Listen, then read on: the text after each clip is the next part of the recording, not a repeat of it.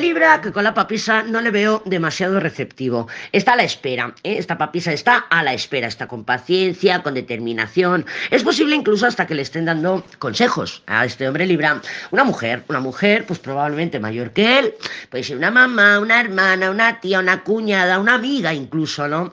Y de alguna manera le está dando consejos que, bueno, que pueden o no, se habría que ver ya la situación un poquito más personalmente, para ver si esos consejos son adecuados a la situación eh, que esté viviendo, en este caso contigo o con quien sea.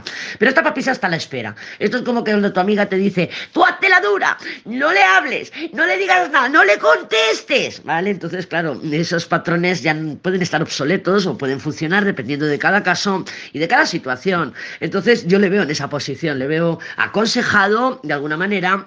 Eh, recuerda que la papisa aconseja al emperador, ¿vale? Entonces, eh, esta papisa está mirando al emperador, juicio emperador. ¿Es que es posible que los consejos vengan de una persona que quiere, que le está dando consejos por su propio interés? Por ejemplo, una mamá que dice a mí no me gusta su novia, le voy a dar consejos para que se mantenga a mi lado. Pues sí, puede ser, puede ser que sea una amiga que le gusta aquí el tormento y que le esté dando consejo también. Otra manifestación puede ser que haya visibilidad por redes, porque la papisa también rige las aplicaciones, y que veas visibilidad. Lo que pasa que no lo veo receptivo a la comunicación. O sea, que aunque tú le escribieras, mmm, si te contesta, pues sería como los sílabos, a lo mejor, pues bueno, que se haga el interesante. Yo creo que sí, que este Libra se está haciendo el interesante.